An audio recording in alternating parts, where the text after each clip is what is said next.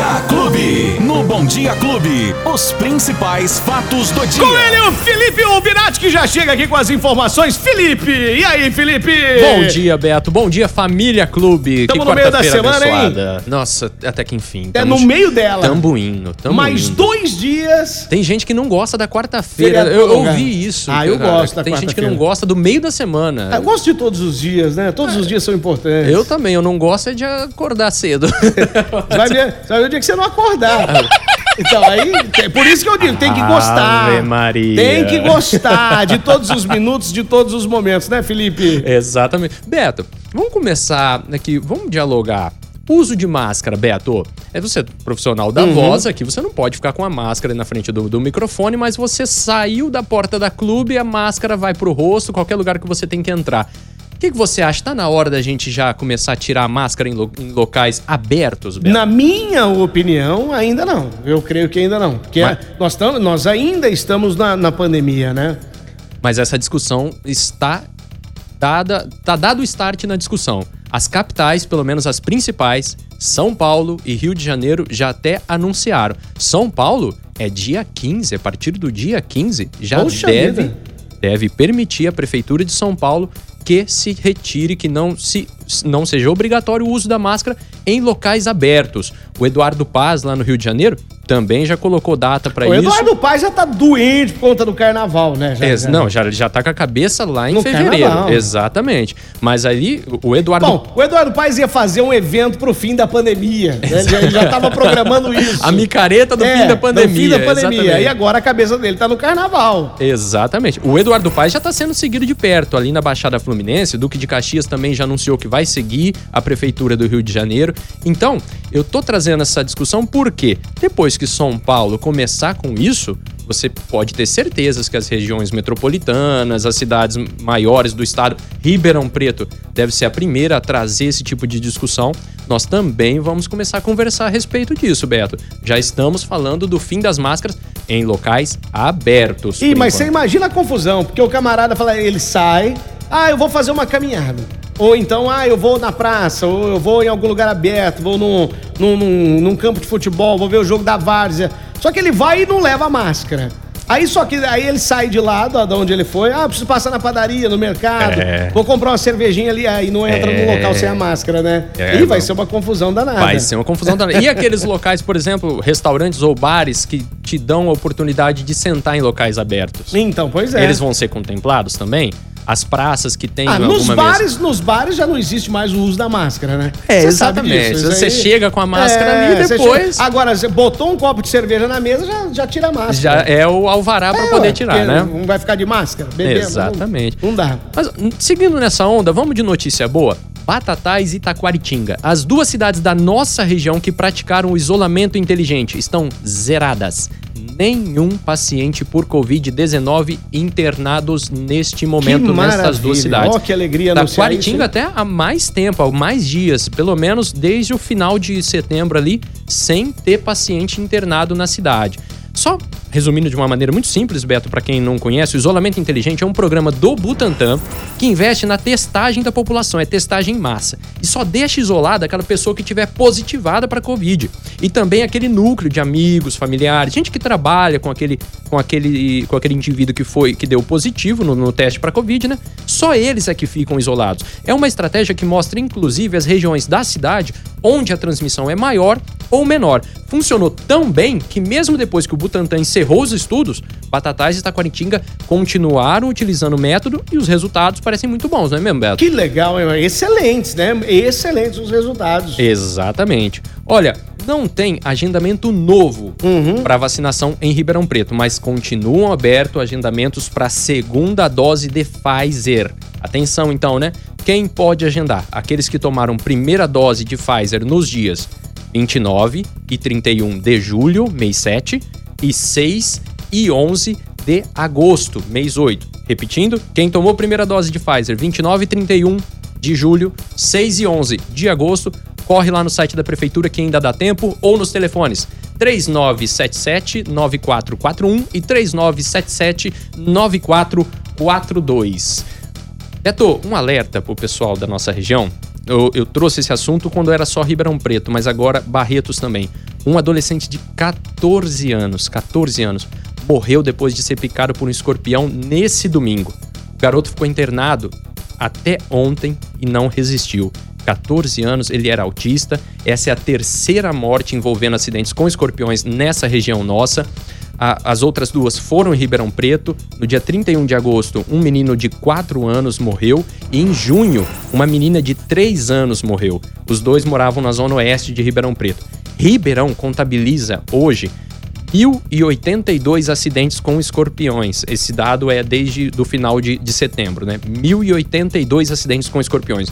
No ano passado inteirinho foram 1.668, ou seja, nós temos tudo para, infelizmente, bater esse número. Muito cuidado, pais responsáveis, muito cuidado com a limpeza de casa, porque esse bichinho não é brincadeira. Tira duas crianças morreram aqui em Ribeirão, um adolescente de 14 anos, Beto. Que é coisa, né? Uma tristeza pra família. Não dá nem pra calcular. E, o é, e é o seguinte, agora começa a temporada de chuvas, e aí pior ainda, porque eles gostam de umidade, calor é. e umidade. Né? Então, e agora tudo... é mais fácil deles saírem é, dos, das tocas. Tudo né? colabora para isso. Então Muito. é difícil. É um animal noturno, né? Exatamente. Que, que caminha à noite e aí durante o dia ele fica ali, atocaiado, escondidinho.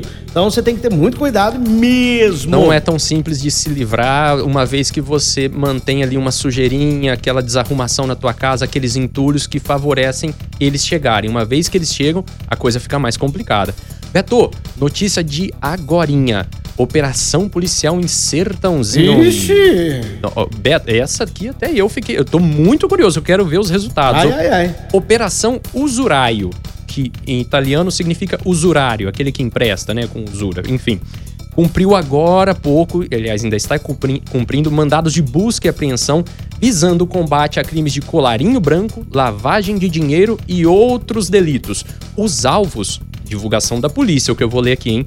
Os alvos são indivíduos conhecidos na sociedade sertanesina, inclusive sendo pessoas da mais alta classe socioeconômica da cidade. As diligências continuam e todas as, as apreensões estão sendo levadas, apresentadas na delegacia seccional de Sertãozinho. Ai, ai, ai. Logo mais teremos novidade. Eu tô... É. Se envolve esse tipo de gente, com certeza não saberemos os nomes. Ah, por enquanto não tem prisão. Né, então. Né, Busca e apreensão Vamos não é prisão. Vamos ver, né?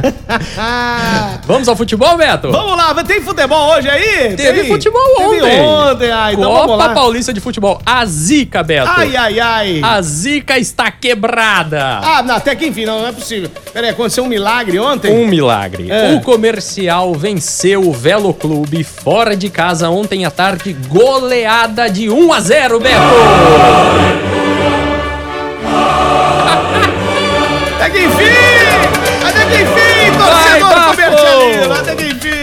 E pra tirar o sapo que tava enterrado no campo do bafo, ninguém melhor do que ele. O centroavante Vitor Sapo, o autor do primeiro gol do Olha comercial aí, depois de quatro jogos na Copa Paulista, Nossa. Beto.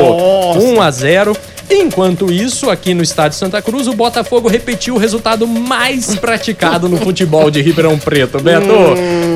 Vamos lá, vou deixar com você. Quanto foi? Os dois perderam. Os dois Os perderam. Dois perderam. 0x0. 0x0 contra o Votuporanguense. Um poderosíssimo Votuporanguense, que dá medo, né? Só o só sol falar, ganhou. Só de falar o nome Votuporanguense. A, a treme não tremeu as pernas. Olha, me arrepiou aqui, Beto.